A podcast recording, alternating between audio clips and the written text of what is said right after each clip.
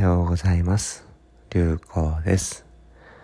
この番組では通常ですと流行ポストに皆様からいただく様々なご相談に私流行がお答えするといった番組となっておりますが現在四国に参っておりまして、え、その出来事についてお届けする番組とさせていただいております。で四国はですねお遍路88箇所霊場巡りというものを7月26日からスタートして、えー、今日はすでに9月5日の午前2時57分ということで、えー、昨日9月の4日も含めて9月の3日でですねおととい、え、無事に88箇所歩き終えることができまして、えー、その後、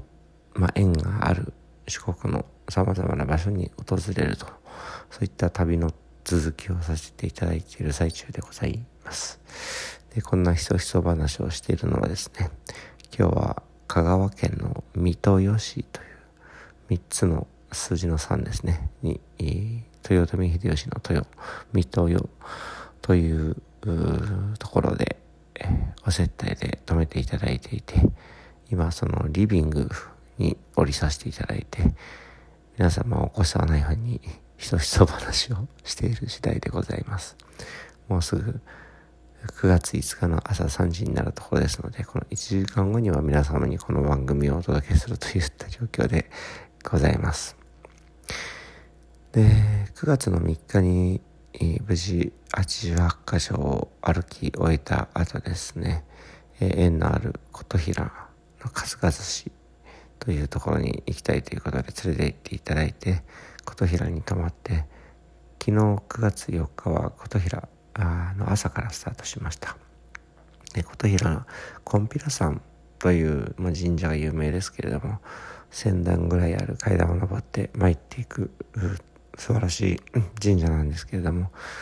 朝あ4時前に起きて、えー、5時頃ですね日の出が出るちょっと前に登って素晴らしい朝焼けをコンピュラさんから拝見させていただくことができまして。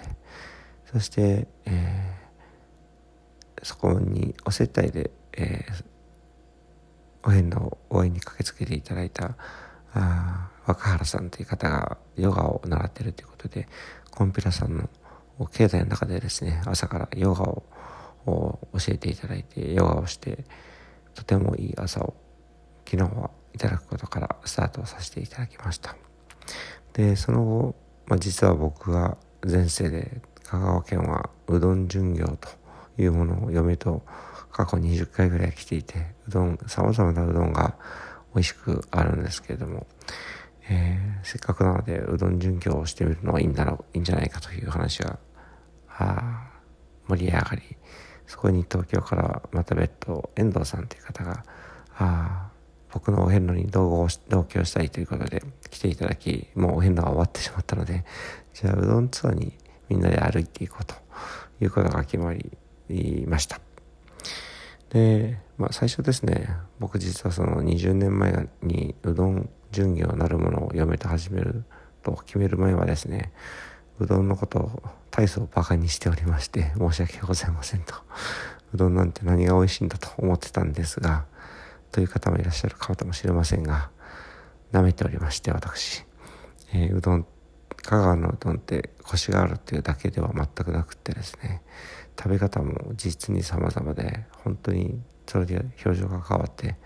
しかもそれがあ1杯100円とか200円とか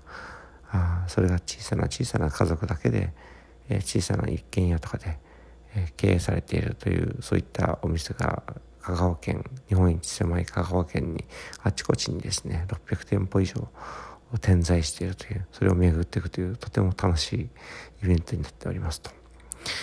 でじゃあそれを行こうということでまあ歩いては全部回れないので電車琴平電鉄電車に乗っていこうということで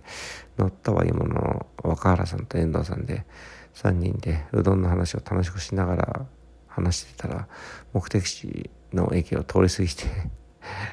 えー、とりあえず降りようということで降りた駅で、えー、でも次の電車は30分後と。でタクシーなんてもちろんないと。歩いていくにはちょっと暑すぎると。で若原さんは僕の同行で、えー、足を怪我していると。そういうことでですね。じゃあもう近場にあるうどん屋さんを検索してちょっと歩いて行ってみようということで行って、えー、まあ、それでも美味しいうどん屋さんに巡り合えるというのが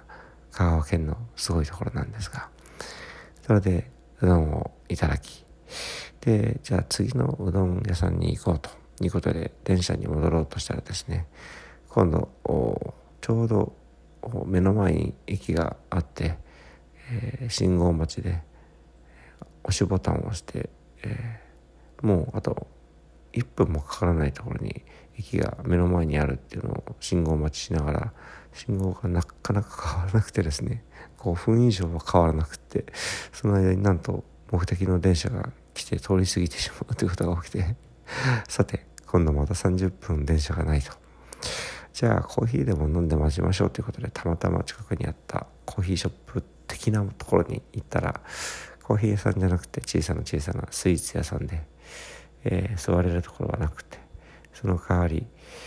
えー、フローズンヨーグルト的な美味しそうなものがあると。じゃあそれ3つ頼んでみようと。頼んだらですね今度そのまあ店店、えー、お店の女性の方と話も盛り上がりながら出来上がるのを待っていたらなかなか出来上がらなくてですね、えー、10分15分ぐらい待って結果ようやく出てきたんですけれども 今度はそれを待つ間に今度次の電車を逃してしまうんじゃないかということになりそうで、えー、まあ、結果美味しくフローズンヨーグルトいいて電車もギリギリややギリギリ間に合って 乗ることができて次のうどん屋に行ったわけですがね1軒目はですね普通の汁だしっていうんですけどに入ったうどんをいいて、えー、釜に10分15分ぐらい釜で茹でたうどんを揚げたのを氷水で冷やして締めてそれでぎゅーっとうどんが固まってコシが出るとそれを冷たい汁にだしに浸して食べるというのが1軒目の食べ方ですいません言いながらお腹が空いてくる私がいるんですけれども2軒目は全く違う柏鶏ですね。柏天ぷら鶏天とざるうどんを食べるという組み合わせでこれは結構パンチのある美味しい食べ方なんですがそういうのを食べて、えー、うどん2軒をですね。お寺ではなくてうどん2軒を回らせていただいたというのが昨日の出来事でございました。でさらにそこにですね今実はお接待になっている水戸吉のまあ、森さんという方からあツイッター X でご連絡いただいて、えー、お話聞きたいということとできれば夜のご飯の接待と宿の接待ということを申し出ていただいていて、えー、せっかくのご縁ならばということで、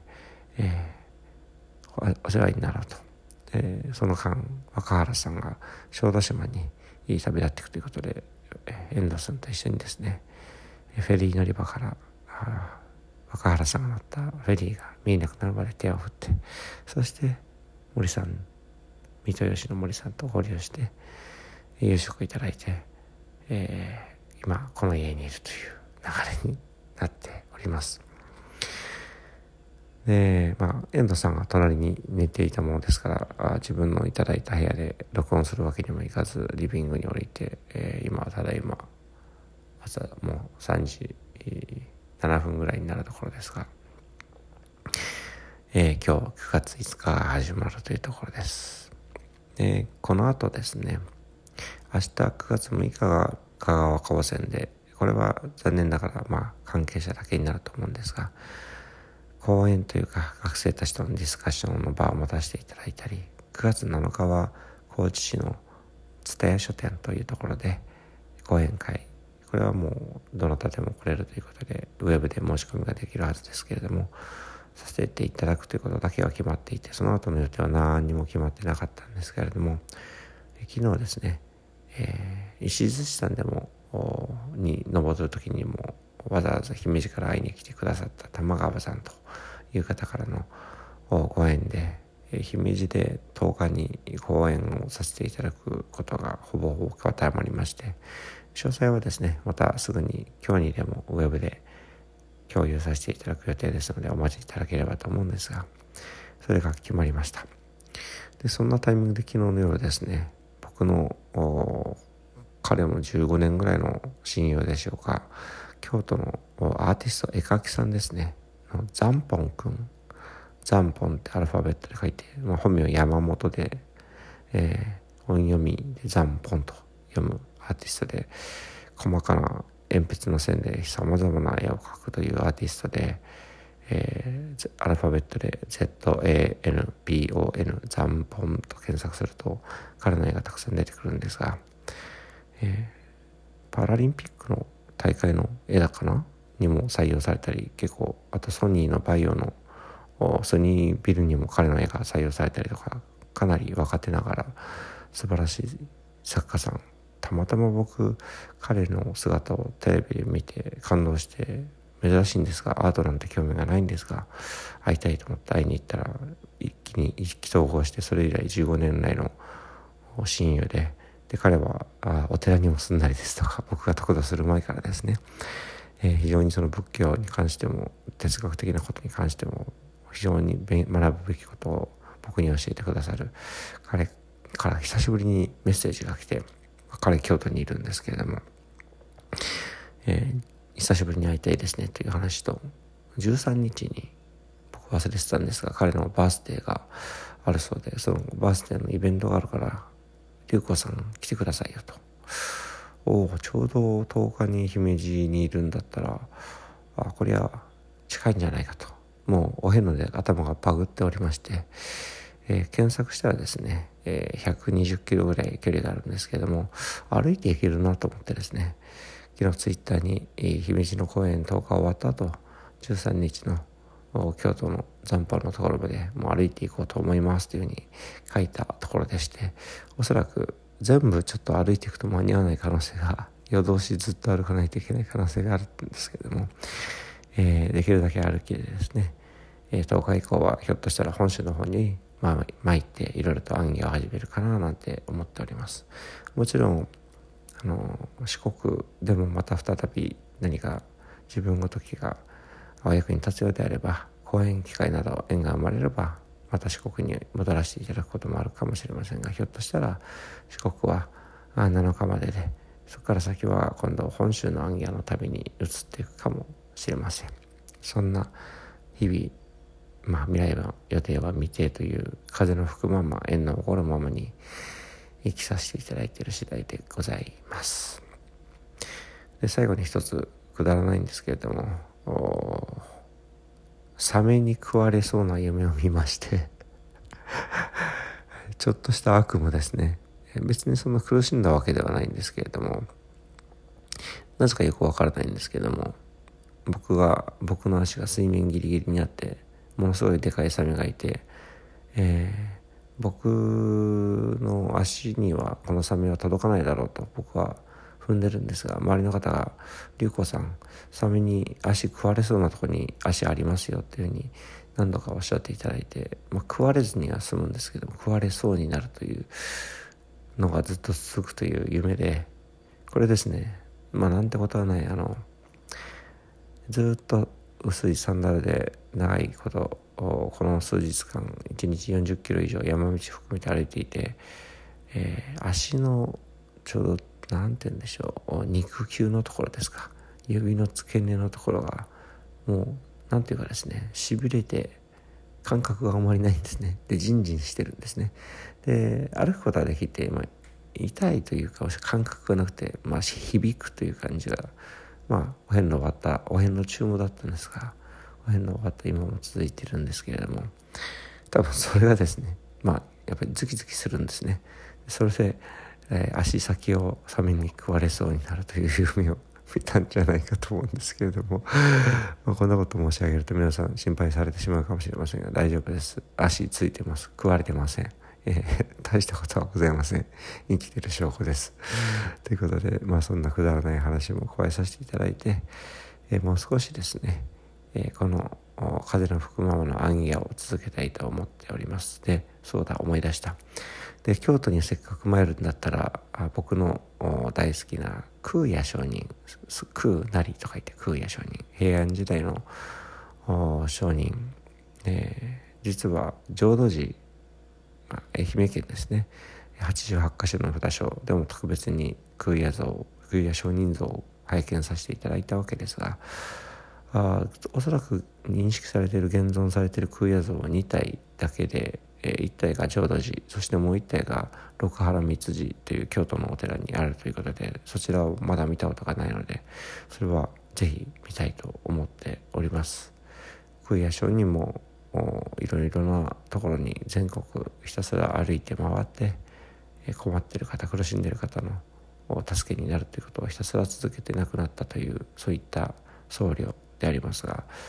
願わくばり自分もそういった生き方っていうのをやってみたいという思いがありまして、えー、リスペクトの意味でもお参りしてみたいなと思っておりましてそれも楽しみでございます。そんな感じでそろそろ朝の朝焼けをですね水戸湯の秩父ヶ浜というところに見に行こうということを今日考えてまして秩父ヶ浜はですね、えー、日本のウユニ塩湖と大層な名前を呼ばれて いて今人気が爆上がりしているそうなんですがウユニ塩湖カタカナでウユニ、えー、潮の湖南米の方の湖高知にある湖なんですが皆さん多分写真で見たことある方ご存知の方もいらっしゃると思うんですが水面に水面っていうか非常に浅い湖に空の雲の様子ですとか立ってる人間の様子とかが鏡のように反射して見えるという素晴らしい景色の地が南米にあるんですが同じような景色がここ水戸湯の秩父ヶ浜で見れるということで通常ですと夕焼けを楽しむ場なんですが朝焼けどうなって見えるか分かりませんし今日からちょっと天気崩れるかもということで分からないんですがそこに参ってみようかなとそしてまた今日3軒目のうどん巡業僕の大好きなガモうどん。ひらがなでガモ。これはね美味しいんですけどね。えー、空いてればいいんですけれども。2マイルと。そんなことを今日も続けていって香川高専に行って明日の公演の準備をすると。いうようなことを今日は起きるんじゃないかなと思ってる次第でございます。長くなりました。